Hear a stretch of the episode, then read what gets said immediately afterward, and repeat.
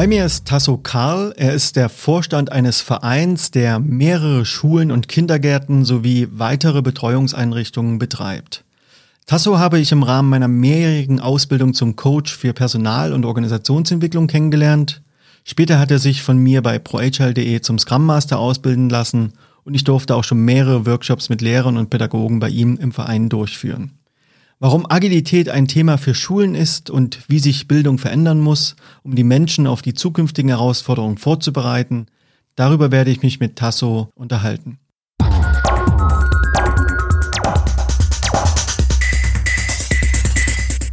Lieber Tasso, ich freue mich, dass du hier bist. Ich freue mich auch hier zu sein mit dir. Danke. Aus welchen Gründen habt ihr eine eigene Schule mehrere Kindertagesstätten und weitere Betreuungseinrichtungen errichtet. Also was wolltet ihr eigentlich anders machen, als es vielleicht staatliche Einrichtungen können? Ja, das ist eine lange Geschichte. Also das, die geht ja eigentlich 1993, 94 los. Ist so ein bisschen typische Nachwendegeschichte, ähm, dass junge Frauen damals, waren es eigentlich fast nur, waren, waren nur Frauen, ähm, Ideen hatten von Pädagogik, die anders waren als das, was sie bisher gemacht haben, was sie erlebt haben. Und ähm, und dass die sich am besten in einem Verein umsetzen, also klassisch ein, eine Idee, ideeller Verein. Und daraus ist dann ähm, sozusagen die, sind die ersten Einrichtungen entstanden. Das Kernthema, was uns bewegt, ist das Thema Inklusion. Das ist ein großes Schlagwort. Klar wird seit zehn Jahren äh, gehypt in, oder mehr oder weniger betrieben in allen möglichen Bereichen. Wird landläufig meistens darunter verstanden, nur dass man sagt, okay, äh, Menschen mit und ohne Behinderung werden gemeinsam betreut oder lernen gemeinsam oder äh, sind jedenfalls integraler Bestandteil der Gesellschaft. Bei uns war das relativ schnell äh, der erste Gedanke, aber dann ist relativ schnell darüber hinaus gewachsen und gesagt, da gehört eben mehr dazu, Interkulturalität. Inzwischen ist natürlich auch das Thema Gender ganz wichtig. Also, dass man das als, als einen Überbegriff verwendet für alles, was sozusagen verbindend ist oder normal sein sollte zu verbinden. Ja, und ähm, das lässt sich eben mit Enthusiasten am besten umsetzen, die wirklich eine Idee gemeinsam verfolgen. Und das ist äh, sozusagen der Ursprungskeim dieses Vereins gewesen. Und äh, war sehr erfolgreich, wurde sehr stark nachgefragt, so dass äh, relativ schnell der Wunsch von innen und außen, also auch von den Eltern, die das dann erlebt haben, wie wir die Kinder äh, betreut haben, ähm, die, der Wunsch eben da war, zu sagen, wir wollen das weiterführen. Wir möchten gerne das auch in der Schule. Haben wir eine Grundschule gegründet, dann ging es weiter zu sagen, was ist nach der Grundschule, dann ist eine Gesamtschule entstanden. Wir sind also mitgewachsen mit den Eltern. Also uns gibt es, wie gesagt, jetzt äh, mit den Kindern natürlich, Eltern auch hoffentlich. Ähm, und uns gibt es also wirklich so lange, wie die, äh, wir sind also mit den Kindern mitgewachsen. Die sind jetzt erwachsen, wir sind auch halbwegs erwachsen geworden in den letzten Jahren. Ja, und dann ähm, ist das Besondere bei uns, glaube ich, dass alle, alle Einrichtungen wirklich in eine eigene Idee waren also eine, eine zweisprachige Kita zu machen oder dann eben eine dritte, die sich Naturwissenschaften vorschreibt. Das waren also eigene Ideen. Wir haben also nicht klassisch irgendwelche bestehenden Einrichtungen übernommen, sondern immer Menschen gehabt, die gesagt haben, auch dafür brenne ich, das will ich tun. Und so haben wir uns in den letzten 25 Jahren entwickelt. Und jetzt sind eben neben den von dir schon beschriebenen Kitas und Schulen noch ein paar andere Bereiche dazugekommen, die sich alle unter dieses Dach fassen lassen.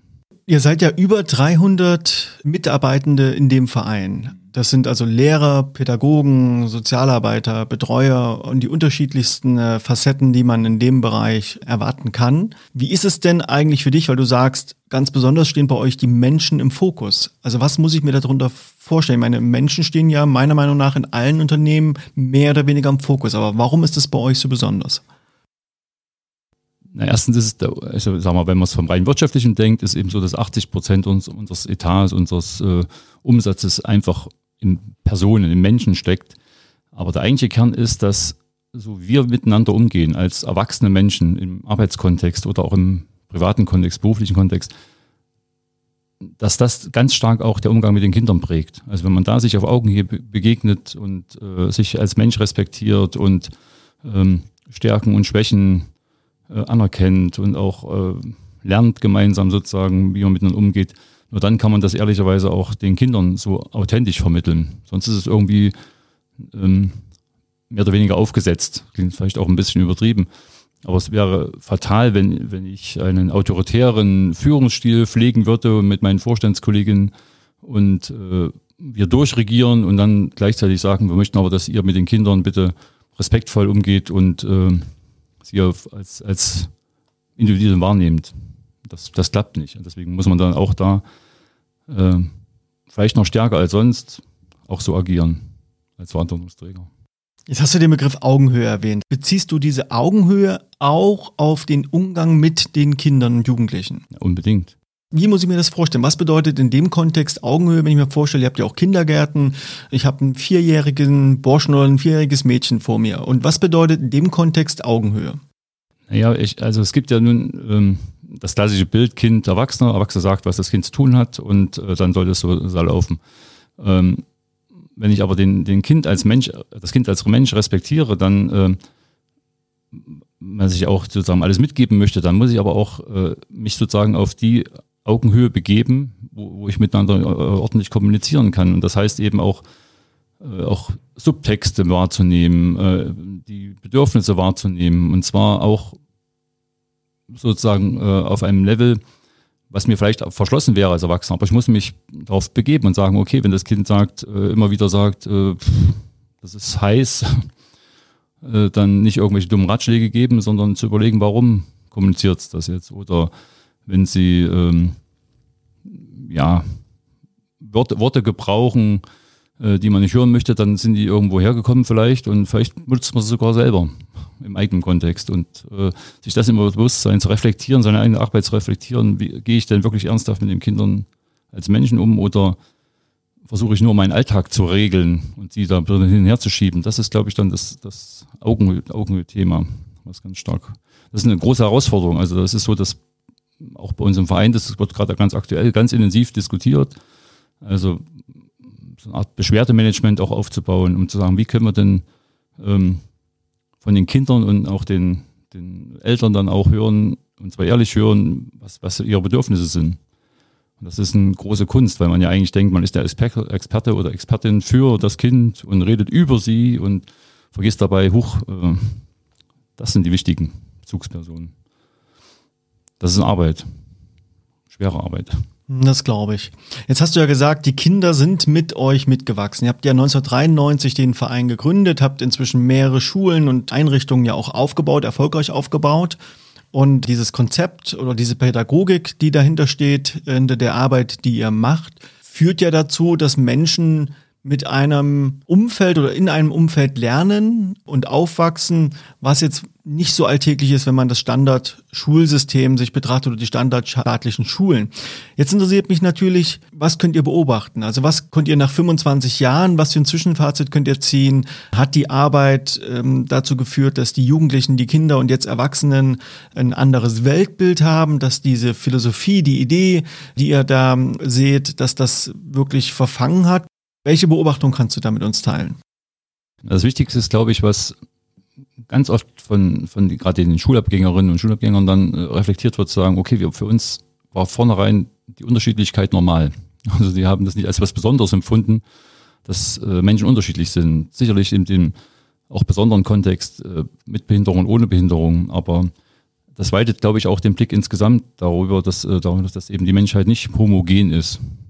Selbst die vermeintlichen äh, Jahrgangsgleichen oder sowas, dass da eben nicht nur die Geschlechterunterschiede da sind, sondern eben auch äh, jeder anders tickt. Und äh, diese Erfahrungen haben im Nachgang relativ viele als sehr wertvoll für sich geschildert.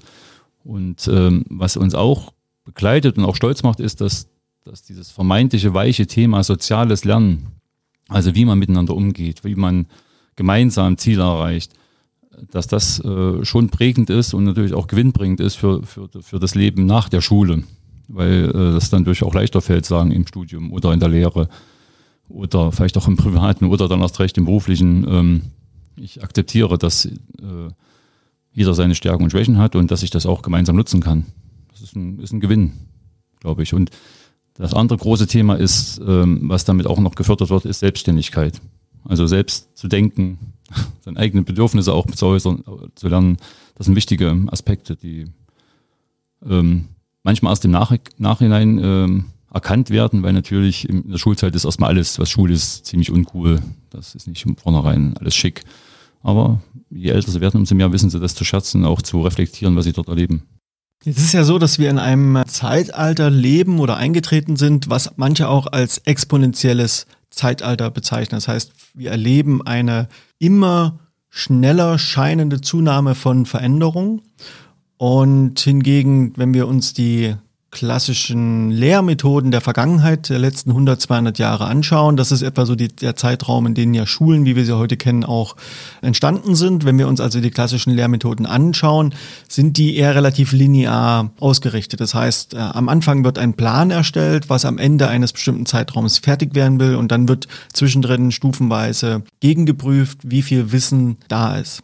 Wenn wir aber also in einem exponentiellen Zeitalter sind, wo Dinge sich rasend schnell verändern, ich also im Grunde keine Pläne mehr machen kann, zumindest heute gar nicht wissen kann, was ich eigentlich in einem Jahr oder in fünf oder in zehn Jahren prüfen muss. Wie muss sich Schule eigentlich in dem Kontext verändern und wie geht ihr ganz konkret mit dieser Herausforderung um? Das ist das Wort Herausforderung genannt, das ist eine, eine Riesenherausforderung. Du hast es ja auch gerade gesagt, also diese 200-jährige Schulgeschichte die haben wir alle in uns drinnen, mehr oder weniger. Und ähm, selbst Menschen, die jetzt genau sich mit dem Ar im Kontext ihrer Arbeit mit dem auseinandersetzen, was du gerade geschildert hast, dieser rasanten Veränderung, ähm, haben das Bild, das traditionelle Bild einer Schule vor sich und versuchen das auch auf ihre Kinder zu transportieren. Na, was hast du denn für eine Note gekriegt und was hast du gelernt und so weiter.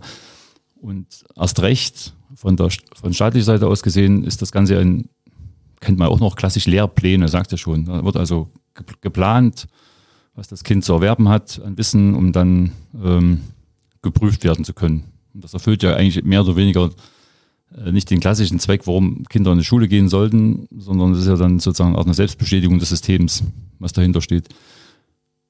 Den können wir uns nicht ganz verweigern, weil wir natürlich äh, auch die Schülerinnen und Schüler, die bei uns lernen, einen Abschluss erreichen möchten, der wiederum an äh, staatliche Vorgaben geprägt ist, äh, gelehnt ist, angelehnt ist, so dass wir da ähm, uns in gewissen Zwängen befinden, diese, diesen, diesen Wissenskanon so quasi mit abzubilden, aber der Weg dahin ist bei uns anders. Das heißt, dass schon in der Grundschule äh, versucht wird, individuelle Wochenpläne mit den Schülern zu arbeiten, die auf, nicht auf Schema F bestehen, sondern eben sagen, okay, was hat denn das Kind für Qualitäten, für Spitze, spezielles, spezielle Stärken oder auch äh, Schwächen, um dann zu gucken, wie kann man das gemeinsam erarbeiten, den Stoff. Das heißt also unterschiedliche Geschwindigkeiten zu tolerieren zwischen den Kindern, um aber dann trotzdem natürlich mit dem, sag ich mal, wichtigen Kulturtechniken auf die nächste ähm, Schulstufe sozusagen wachsen zu können. Und dann setzt sich es aber noch immer differenzierter fort, dass also viel mehr Verantwortung an die Kinder abgegeben wird, was sie, nicht was sie, sondern wie sie lernen, in welchem Kontext, große Gruppen, kleine Gruppen, und dass ihnen auch äh, immer mehr Verantwortung übertragen wird, ähm, auch den Zeitpunkt selber zu bestimmen, wann sie dann ihr Wissen präsentieren und auch teilweise wie. So dass ähm, das natürlich für, für die Lehrer eine, eine große Herausforderung ist, eine ganz starke Differenzierung erfordert und gleichzeitig auch andere Rollenbilder entstehen für, für die Lehrer. Sind also nicht mehr die, unbedingt die, na klar gibt es den Kontext auch, die vorne stehen und erzählen, aber äh, es ist viel mehr Kleingruppenarbeit, es ist viel mehr Differenzierung notwendig ja, und es ist aber auch ein sehr enges Begleiten, vertrauensvolles Begleiten des einzelnen Schülerinnen oder Schüler notwendig. Das geschieht bei uns, dass eben nicht nur Lehrer, sondern auch Sozialpädagogen so eine Art Tutorenrolle übernehmen, um eben mit den äh, Kids sozusagen ihre eigene Arbeit zu reflektieren und zu gucken, wo sind denn die Defizite oder wo sind äh, die Stärken, um das zu arbeiten. Und dann trotzdem ein gemeinsames Ziel zu erreichen, was eben dafür dazu qualifiziert, den Abschluss der Zehnten oder des, des Abiturs zu erreichen. Ist ein hoher, ist ein ganz hoher Aufwand und ich habe da riesen Respekt vor den Pädagogen bei uns, auch das organisatorisch hinzukriegen. Und das ist aber genau die Schnittstelle vielleicht zu dem Thema Agilität, dass auch die Teams dort zusammenarbeiten müssen und immer wieder sich neu äh, sozusagen finden müssen, was, was heißt ähm, das Ziel jetzt? Wann, wann haben wir denn unser Ziel erreicht als, als Team mit der Klasse? Das ähm, lässt sich eben dann nicht in so einem klassischen Plan abbilden. Jetzt hast du schon das Stichwort Agilität aufgebracht und da möchte ich gerne gleich nochmal anknüpfen. Wie bist du eigentlich auf das Thema Agilität aufmerksam geworden und was hat es mit dir ganz persönlich in so dem Erstkontakt gemacht? Du warst derjenige, der, der sozusagen den, Funken reingeschmissen hat. Ähm, also in der, während der Coaching-Ausbildung war das für mich so ein sehr, sehr präsentes Thema, weil eben neben dir noch äh, andere Kolleginnen, Kollegen äh, dort äh, tätig waren auf dem Metier. Mich hat die, äh, die Begeisterung dafür angesteckt. Das also das Emotionale erstmal sagen, okay, ich merke, da steckt eine Kraft drinne, die ähm, ja, mitträgt, so, so ein System. Und, und dann aber auch ähm, beim näheren Befassen ist, ist, ist das, das ist natürlich keine universale Antwort, aber schon eine Antwort ist auf, auf diese äh, extremen Veränderungsdynamiken, die du vorhin ange angesprochen hast. Das ist also eine Chance ist, sagen, man kann in, in, in Rhythmen, die ähm, ja sehr, sehr nicht unbedingt vorgeben, aber die, die schon so einen Rhythmus äh, sozusagen prägen, auch so einen Arbeitsprozess prägen, immer wieder Themen bearbeiten, gemeinsam bearbeiten, die ja äh, nicht, nicht das erkennbare äh, Ergebnis sozusagen fast mal liefern, sondern immer wieder neue Ergebnisse liefern, auch schnelle Ergebnisse liefern. Und dann ist der große Schnittpunkt natürlich auch, was, was mich auch äh, sozusagen sehr begeistert hat, ist eben dieses das Menschenbild dahinter. Also sagen, es geht, es geht eben nicht einfach, es ist nicht irgendein Tool oder es ist eine Methode, sondern da, da, da steckt ja eine ganz riesen Wurzel drunter, eine Substanz drunter. Nur dann klappt das. Und äh, das ist natürlich für uns als sozialer Verein auch eine, eine Chance, sagen, diese Stärken, die wir versuchen sowieso zu entwickeln, äh, auch erkennbar zu machen, dass, dass das sozusagen eine Antwort ist auf ja genau diese ähm, Unsicherheit, die vielleicht viel, vielfach herrscht. Neben dir hat ja auch einer eurer Sozialarbeiter bei uns die Scrum Master Ausbildung absolviert. Inzwischen hat er Scrum Boards, Stand-ups und weitere Routinen, die er an der Ausbildung gelernt hat, auch in der Schule in Teilen etabliert. Gibt es ein Zwischenfazit, was du zählen kannst, wie das Thema in der Schule oder bei euch im Verein angekommen ist? Gibt es Erkenntnisse, die ihr sammeln konntet? Erzähl mal ein bisschen was darüber. Ja, das ist ähm, schon sehr interessant. Also das ähm, so, dass der, der Kollege auch dieses Feuer in sich trägt. Also auch das merkt man richtig, wie, wie begeistert er äh, ist über diese, ähm, diese Erkenntnisse, die er da gewonnen hat. Und das ist natürlich immer was Ansteckendes. Also es ist so, dass zum Beispiel die Schulleitung, die bei uns aus dem Schulleitungsteam besteht, äh, jetzt eigentlich nach dieser Methodik arbeitet. Also die, das klingt jetzt, ist jetzt Übertragung natürlich, aber ähm, dass sozusagen die ganzen Themen, die eine Schulleitung so zu arbeiten hat, werden sozusagen auf das Board gepinnt, auch von den Kollegen teilweise, können also das direkt anbringen und sie sehen sehr transparent, an was arbeitet die Schulleistung, was hat sich als Ziel gestellt, was soll wann erledigt sein, wie ist der Stand, so dass damit eine sehr hohe Dynamik auch entstanden ist und eine Zufriedenheit im, im, im, Lehrer- oder Kollegenteam zu kriegen, ach, mein, ich werde gehört, es wird bearbeitet. Und gleichzeitig ist natürlich auch, ähm, also wir machen auch Retros zum Beispiel, dass äh, die ganz ehrlich miteinander umgehen müssen in, im, im Schulleitungsteam. Also von wegen, ja, mache ich nächste Woche dann, das, das findet eben nicht statt. Das ist dann auch eine, ähm, auch eine neue Qualität. Zu sagen, nee, guck mal hier, wir haben das so vereinbart. Du hast das auch für dich so definiert und ähm, jetzt reden wir darüber, was hindert dich oder was brauchst du von uns noch. So. das, das hat eine, eine gewisse Dynamik und die strahlt natürlich da, dass äh, in diesem Schulleitungsteam aus allen Berufsgruppen Leute vertreten sind, auf die anderen Arbeitsweisen aus, wo also positive Erfahrungen dann transportiert werden. Gleichzeitig ist es ein, auch eine, eine, Chance zu sagen, okay, wir versuchen das bei, Schüler, bei Projekten mit Schülern mal wenigstens vorzustellen und sagen, das ist eine Methodik, die habt ihr bisher vielleicht noch nicht ganz so ähm, mitgekriegt, dass er schon ein bisschen auf der Richtung arbeitet, wenn ihr in euren Teams zusammenarbeitet, aber das hilft euch vielleicht auch, euch zu strukturieren, auch Themen gemeinsam zu arbeiten. Ja, und dann äh, ist es so, dass äh, wir bei unserer Vereinsentwicklung das auch bewusst einsetzen wollen, um aus diesen üblichen, oder dabei sind, so das schon zu machen, aus diesem üblichen Trott rauszukommen. Man macht große Meetings oder Teamtage und dann stehen ganz viele Flipcharts beschrieben mit diversen Aufgaben, die dann irgendjemand machen sollte. Man stellt nach einem halben Jahr oder einem Jahr fest, naja, irgendwie haben wir die aus den Augen verloren. Und da haben wir das auch vorgestellt, äh, Scrum in dem Fall genauer, um zu sagen, guckt mal, so kann man arbeiten, würden wir euch auch gerne unterstützen dabei.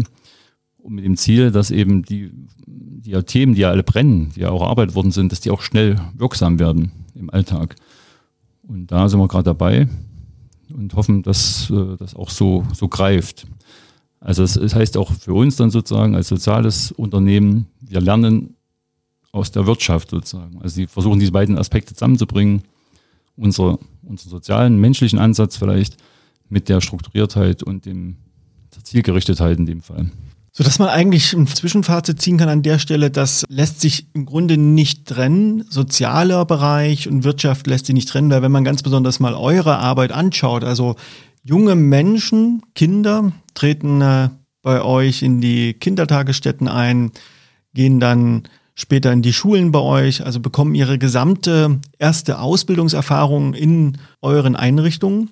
Und das sind ja genau die Menschen, die später auch in die Wirtschaft weitergehen, die vielleicht ein Studium noch dazwischen schalten, dann aber in der Wirtschaft ankommen und dann natürlich auf eine Realität treffen, die auch nicht mehr von Plänen der Form dominiert ist, sondern natürlich, du hast das so schön gesagt, wir haben uns ja über Scrum überhalten.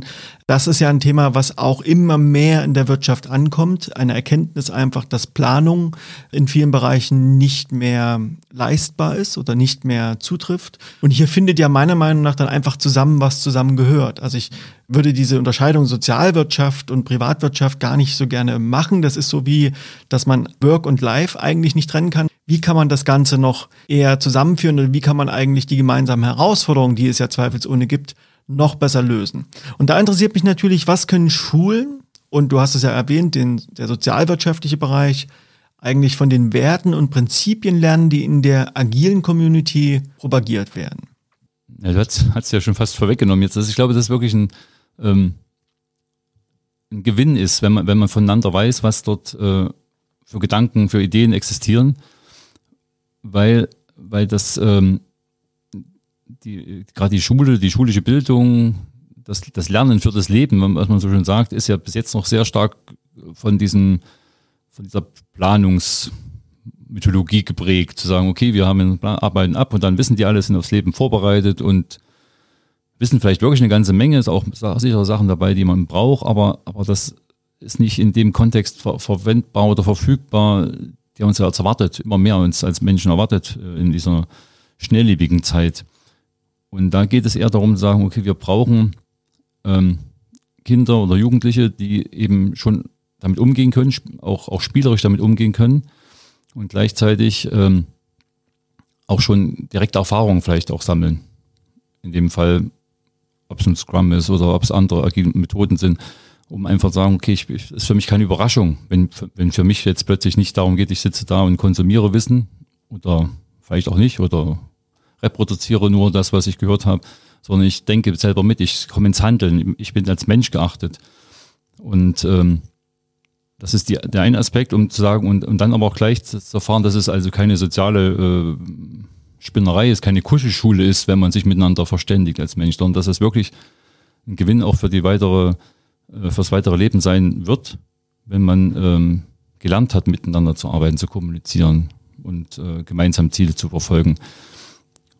Und, und da ist wiederum so, dass natürlich im Sozialen, das hatte ich ja eben schon gesagt, man dazu neigt, das doch zu sehr zu verwässern. Also man redet viel drüber, man macht große Pläne, man schreibt Schlagworte drüber und hinterfragt sich oft nicht, was, was bedeutet denn das konkret? Was ist, was ist, welches Handeln muss, sollte daraus entstehen? Welches Ergebnis muss am Ende stehen? Und das ist jetzt kein äh, Plädoyer für, was ich weiß, was dann schnell vermacht wird, sagen, okay, da müssen Zahlen dahinter stehen, die abgerechnet werden sollen. Nein, das geht, das geht um andere Sachen. Aber es, aber sollte klar sein, was wollen wir damit tun? Was wollen wir damit erreichen? Und wann? Zum Beispiel auch. Oder wie überprüfen wir das, ob wir es erreicht haben? Oder haben wir es nur einmal niedergeschrieben? Also ich vorhin hatte ich dieses Beschwerdemanagement erreicht. Klar kann man so einen Plan schreiben. Es dauert wahrscheinlich eine halbe Stunde. Da hat man ein schickes Beschwerdemanagement aufgeschrieben und, und äh, zehn Anknüpfungspunkte gefunden, wo Kinder oder Eltern oder Mitarbeiter sich irgendwo artikulieren können.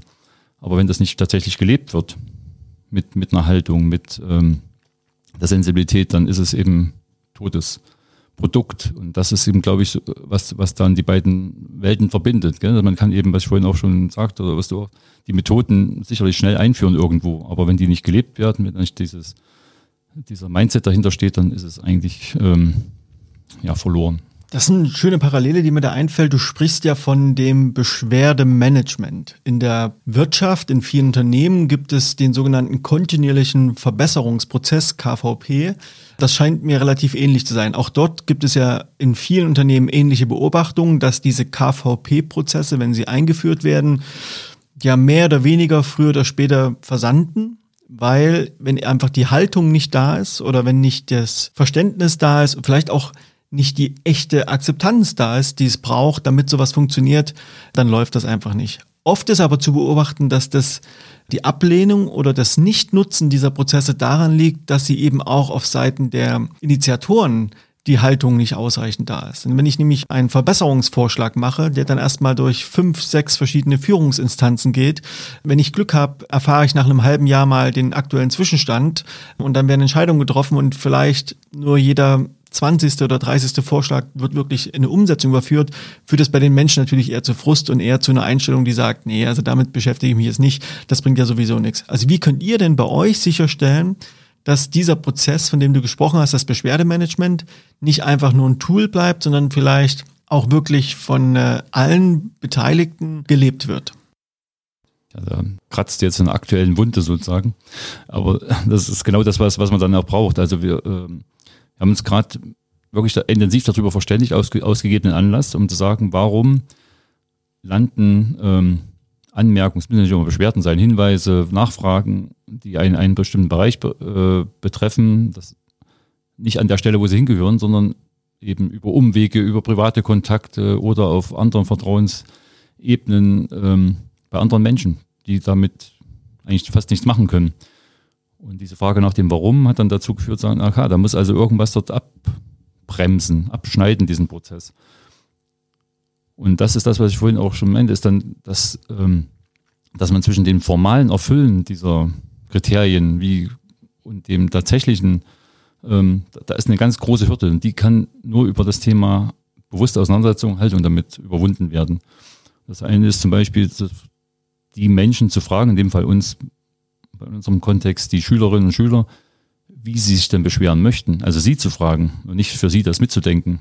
Also man kriegt sie quasi schon mal mit rein in das, in das Boot und, ähm, und dann ist das nächste, dass, sie, dass man das nicht sagen, okay, jetzt haben wir es gehört und jetzt beraten wir mal ein Jahr drüber und dann verkünden wir euch das, sondern eigentlich ist die erste Frage, hat ja schon dann die Antworten oft parat, die man miteinander aushandeln muss und dann muss das sofort wirksam sein. Das ist, glaube ich, so dieser, dieser nächste große Schritt, der getan werden muss, dass also sofort spürbar ist für alle Beteiligten an solchen Prozessen, ja, es ändert sich was oder es ist der Weg zum Ergebnis ist bestritten.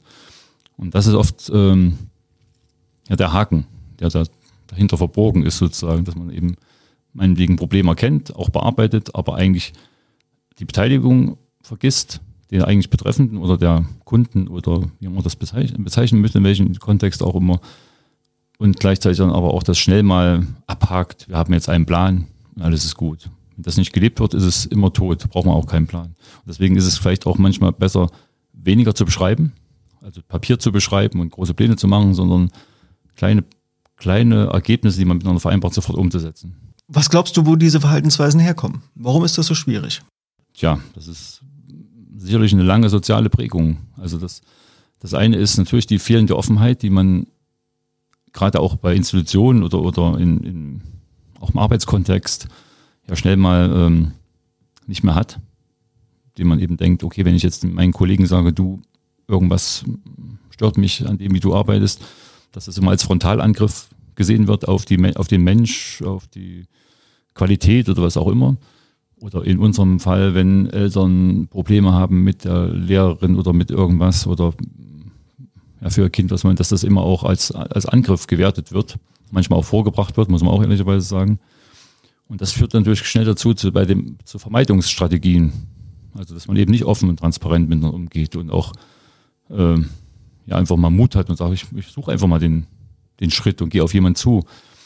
Und das haben wir leider vielfach gelernt durch Verhaltensweisen, die wir erleben mussten. Also wenn sich eben ja, ein Kind beschwert hat oder was gesagt hat, was nicht stimmt, dann im schlechtesten Fall hat dann die pädagogische Bezugsperson überreagiert oder bestraft oder auch im elterlichen Kontext so. Kinder, Eltern. Also ist, da kann man ganz viel auch, glaube ich, in der Erziehung zuschreiben. Dass eben man günstiger durchkommt, wenn man sich äh, um, um irgendwelche Probleme rumwindet. Manchmal. Das ist dann eben schwierig, das zu durchbrechen. Hast du da in den letzten 25 Jahren, die ihr in dem Kontext arbeitet, hast du da eine Veränderung festgestellt? Also nimmt das zu, wird das weniger, ist die Qualität anders? ich bin ja nun nicht so nah dran an, an den direkten Elternkontakten. Ich bin ja sozusagen immer dann die letzte Instanz, wenn dann irgendwie jemand ganz wichtige Probleme noch hat oder sowas oder, oder sich oder nicht gehört fühlt. Aber was natürlich klar ist, ist, dass 25 Jahre ist eine lange Zeit, ist eine Generation. Also die, die am Anfang betreut worden sind, sich selber, selber Eltern und haben ihre eigene Erfahrung gemacht und haben sich auch im, in einem anderen gesellschaftlichen Kontext bewegt. Und, ähm, und da macht sich das schon bemerkbar, dass sich eine andere Generation dort jetzt äh, befindet. Und auch bei den Schülerinnen und Schülern, dass eben ähm, ja, 1992, da gab es eben die sozialen Medien oder überhaupt viele äh, Instrumente, die wir im Alltag alltäglich gebrauchen, noch gar nicht. Und die jetzt in die Schule sind, die sind damit aufgewachsen, die haben ganz andere Formen zu kommunizieren. Und das ist natürlich auch dann so ein, so ein Generationsthema, weil die treffen auf eine Generation Lehrer und Erzieher, die wiederum davor herkommen. Manche sind dort extrem fit und versuchen dort auch äh, das Verständnis zu entwickeln. Andere haben da auch eher eine Abwehrstrategie entwickelt. Also ist, das ist auch ein, ein, Thema, was sich, glaube ich, überall widerspielt, auch im Arbeitskontext, ist, dass da auch äh, unterschiedliche Generationen aufeinanderprallen, die auch teilweise lernen müssen, miteinander zu reden. Und zwar ehrlich miteinander zu reden. Und auch zu verstehen. Also, was, was will mir die andere Generation jetzt sagen? Oder was haben die für Bedürfnisse vielleicht? Und das müssen wir zum Beispiel gerade tun, indem wir alle unsere Konzepte hinterfragen. Sind die noch zeitgemäß? Spiegeln die das wieder, was du vorhin auch erwähnt hast? Äh, diese hohe Dynamik der Entwicklung, kann man das aufnehmen? Muss, müssen wir das vielleicht sogar aufnehmen? Was hat sich ringsherum verändert an gesellschaftlichen Faktoren, die äh, ja, wir in unser pädagogischen Umgang miteinander sozusagen auch einbinden müssen? Und ich will trotzdem nochmal auf das Thema Kritik geben und Kritik annehmen eingehen. Also hat sich in den letzten 25 Jahren in der Qualität was verändert, wie zum Beispiel Eltern ihre Kritik an der Schulbildung oder an den Themen, wo sie meinetwegen unzufrieden sind mit der Leistung der Schule oder der Lehre. Hat sich da was verändert? Es gibt ja diesen Begriff der Helikoptereltern und diverse Bilder, die gezeichnet werden, dass Eltern vermeintlich immer intoleranter werden. Also merkt ihr da oder spürt ihr oder hörst du da Geschichten, dass das immer rigoroser wird? Und oder führt die Tatsache, dass eure ersten Kinder jetzt selber Eltern sind, eher dazu, dass sich hier eine Annäherung bei euch abzeichnet? Also die Bandbreite ist natürlich trotzdem gegeben. Also das muss man immer sagen. Es gibt die, wie du sagst, Helikoptereltern und es gibt welche, die da äh, anders agieren. Es hat sich, glaube ich, schon, schon was geändert. Also das, äh, das Hinterfragen der Arbeit in den Schulen und Kitas hat, glaube ich, zugenommen. Also wo am Anfang vielleicht noch auch die Prägung gerade hier äh, nach der Wende zu sagen, okay, das ist vorgegeben und das wird so gemacht, das wird jetzt hinterfragt. Das ist auch gut so, weil das ja eigentlich die einzige Chance, auch eine riesen Chance ist für Entwicklung. Also das einfach hinzunehmen, das, das gibt es nicht. Was man sich gegenseitig erarbeiten muss, und das kann man aber, glaube ich, recht gut machen, indem man auch gleich die Zeichen so setzt, ist der gegenseitige Respekt vor der Arbeit der Pädagogen und aber auch vor dem, was die Eltern äh, sozusagen mitbringen und leisten. Das versuchen wir relativ schnell am Anfang auch schon zu setzen, indem man eben sagt, wie wir auch die Eltern mit reinnimmt und ihnen auch versucht nahezubringen, wie denn Schule bei uns abläuft, dass da nicht eben Bilder im Kopf ähm, völlig konträr sind zu dem, was da, der Alltag äh, der Kinder und Jugendlichen ist. Aber trotzdem ist es, hatte ich vorhin gesagt, ist ein Respekt vor unseren Pädagogen ganz, das hat ganz viel mit Kommunikation zu tun, auch Kommunikations, Kommunikationsmöglichkeiten zu schaffen. Also nicht nur sagen, wir treffen uns einmal im Jahr zum Elternabend, dann kriegt er verkündet, was, was los ist, sondern auch da muss schon Kommunikation sein. Es muss zwischendurch äh, Möglichkeiten geben, sich zum Aus auszutauschen und auch in dem Fall wieder Augenhöhe ernst genommen zu werden und nicht der eine verkündet dem anderen, was los ist. Das ist ähm, eine große Herausforderung und wir versuchen unser, unseren Mitarbeiterinnen und Mitarbeitern die Chance zu geben, sich da auch fortzubilden in der Richtung, also über Kommunikation, auch solche Reflexionsmöglichkeiten einzubauen. Das ist ein hoher Aufwand, der aber absolut notwendig ist. Mir scheint sich da wirklich der Kreis zu schließen, wenn du vorhin gesagt hast, das Lehrerkollegium mit vielen Aspekten aus Scrum arbeitet, also wirklich Werte und Prinzipien gelebt werden wie Transparenz, Offenheit, Respekt, ein gutes Miteinander, Möglichkeiten zur Beteiligung, nur kurze Planungszyklen, Retrospektiven, also immer auch regelmäßig eine Rückschau zu gestalten, offenen Umgang miteinander, auch einen kritischen, vielleicht auch einen selbstkritischen Umgang zu pflegen. Das alles sind ja eben Elemente, die wir ganz stark in Scrum natürlich haben, die wir auch in den Wirtschaftsunternehmen, die wir typischerweise begleiten, auch in Teilen etablieren oder beziehungsweise überhaupt erstmal mit einer neuen Qualität einführen müssen. Jetzt könnte man natürlich denken, dass das bei euch in der Schule eigentlich so ein fruchtbarer Boden ist, dass man da offene Türen einrennt, aber nimmst du da auch Herausforderungen wahr, dass es eben nicht so einfach ist, mit einer neuen Form von Transparenz in so einem Umfeld zu arbeiten. Also wo siehst du eigentlich auch für Schulen die Herausforderung, sich dieser Prinzipien zu bedienen? Und wo siehst du für euch noch Wachstumspotenziale, wo du glaubst, dass ihr da noch besser werden könnt? Ja, es sind immer Menschen, die miteinander kommunizieren. Das ist erstmal schon äh, das Problem und die, die Chance gleichzeitig. Also, ähm, also das klassische System Schule würde ja funktionieren. Es gibt sozusagen einen, einen Verantwortlicher, einen Verantwortlichen, das jetzt steht vorne und im neuen, im neuen Kontext gibt es dort noch ein paar andere Erwachsene möglicherweise in der, in der Schule, die auch im schulischen Kontext sind, aber einer hat den, das Sagen und sagt, was ist. Und das geht in unserem Kontext nicht mehr, in unserem schulischen Kontext. Da müssen sich die unterschiedlichen Professionen abstimmen, sie müssen miteinander arbeiten. Äh, das ist erstmal die erste Herausforderung, um da zu sagen, okay, und jetzt begegnen wir uns auf Augenhöhe. Und wenn wir das den Kindern vermitteln wollen, dann müssen wir sie auch genauso behandeln. Also man kann da nicht sozusagen seine Rolle immer wieder verlassen und äh, dann doch anders agieren. Und das ist ähm, dann vielleicht auch das, was ich im, im Wahrnehmen oder im, in den Betrieben oder auch in Instituten und sonst wo abbildet, wenn, wenn man das nicht ehrlich lebt, auch als Führungskraft oder als Verantwortlicher, dann wird das nie Erfolg haben.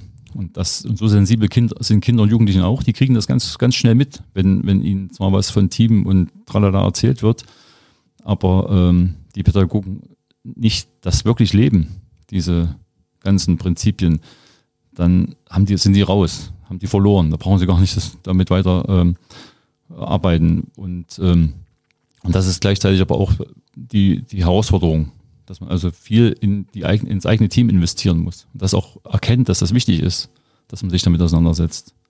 Weil nur so kann man das eben auch authentisch anwenden.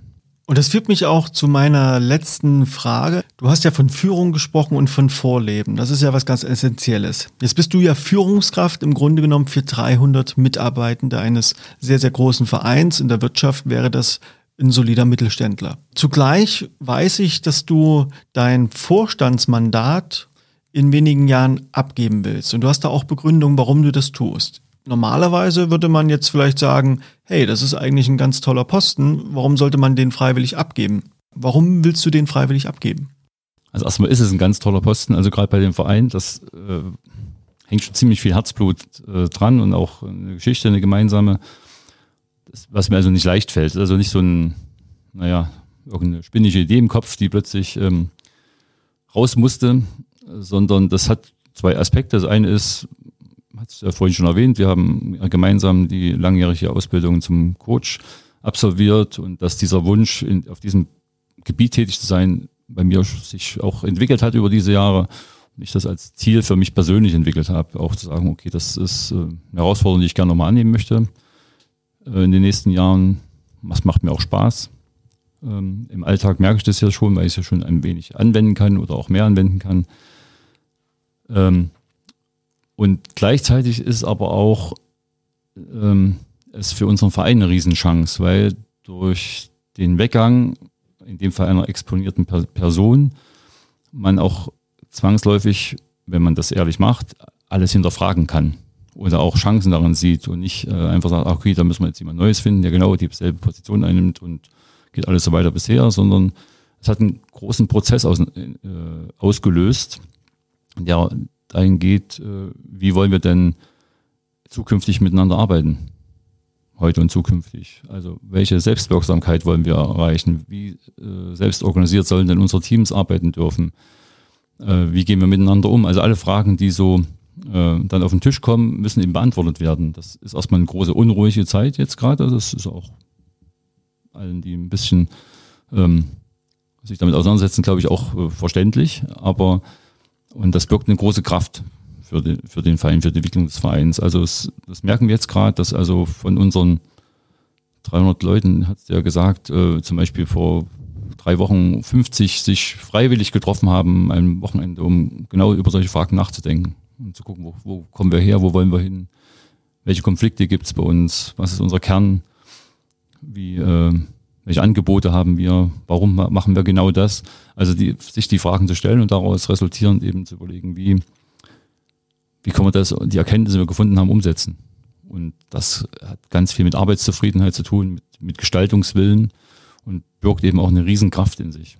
Und das ist natürlich dann quasi der Nebeneffekt, äh, der jetzt entsteht bei dem Verein und der eben dann wieder die, den Kreis zum Herzblut ähm, schließt, wo ich sage, das würde, ich würde mich riesig freuen, wenn sich Querwege, auch wenn ich dann nicht mehr dort, dort tätig sein darf oder will, ist so eine eigene Entscheidung auch, ähm, so dynamisch bleibt oder, oder, sogar noch dynamischer wird als, als in den letzten Jahren und auch eine tolle Entwicklung weitermachen wird.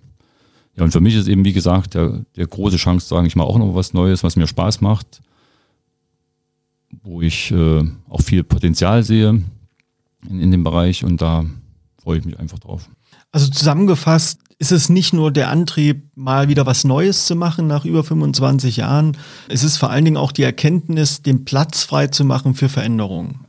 Das klingt jetzt ein bisschen aufs Ego bezogen. Aber natürlich ist, ist, äh, wenn man in so einer Position ist, dann richtet sich irgendwie das ganze System auch auf die Person aus. Und äh, ich hatte einen unbefristeten Vertrag und ich hätte den wahrscheinlich auch bis zur Rente machen können, wenn ich nicht großen Mist gebaut hätte oder irgendwas. Aber durch dieses, dieses Rausnehmen meiner Person aus diesem ganzen Kontext entstehen ja automatisch die Prozesse, die was Neues bügeln und auch äh, andere Menschen, die bis jetzt gar nicht drüber nachgedacht haben, heben ihre Hand oder ihren Kopf und sagen, Mensch, ich, das macht Spaß, ich will da mittun, ich will Verantwortung übernehmen. Und da ist das Interessante, weil wir es vorhin hatten, äh, auch mit Generationen, dass, dass diese Vorteile, die es teilweise sind, ah, die Jungen wollen nicht oder die Alten blockieren oder was ich was, dass sich das im Tun aufhebt, wenn man eben ehrlich miteinander umgeht. Dann kriegt man mit, was sind denn die Bedürfnisse der jeweiligen anderen, die schon länger da sind oder die neuer da sind und was gibt es denn vielleicht für Unterschiede wo finden wir gut zusammen oder wo ergänzen wir uns toll. Also das, das, dieses Potenzial, diese Kraft, das gerade zu spüren, ist erstmal unruhig, das ist klar. Aber ähm, ich sehe da eine Riesenchance drin für die Entwicklung und auch eine nachhaltige Entwicklung. Man will ja auch, das ist ja ein Arbeitgeber, hast du ja gesagt, ist ja von der Größe eher mittelständig, dass das jetzt nicht aufhört irgendwann, sondern soll ja nochmal 25, 50, wie auch immer Jahre existieren.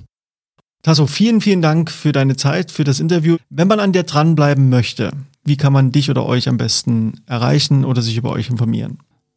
Also wir haben noch eine klassische Homepage, querwege.de, die wir unsere Einrichtung vorstellen, unsere Arbeit vorstellen. Das Beste ist aber immer auch den Kontakt, den menschlichen Kontakt zu suchen. Sagen, okay, ich, wenn ich wirklich Interesse habe, stelle mich dort auch mal vor oder ich komme vorbei. Es gibt eine ganz große Offenheit, wir, wir schotten uns auch nicht ab, auch beim Weitergabe von Wissen, das ist unsere Philosophie, sind wir gar nicht ganz gut gefahren die letzten Jahre damit. Naja, und ich selber bin ja über meinen Namen sozusagen zu finden und äh, zu kontaktieren und dann freue ich mich eben auch, wenn ich dann eben als Coach tätig sein darf. Alle anderen Angaben packe ich in die Show Notes, dass jeder dann weiß, wo man dich und euch findet und wo man mehr über euch in Erfahrung bringen kann. Und danke dir erstmal hier für deine Zeit und für die vielen Einsichten, die du uns geschenkt hast. Danke, war schön. Danke, war schön. Dankeschön.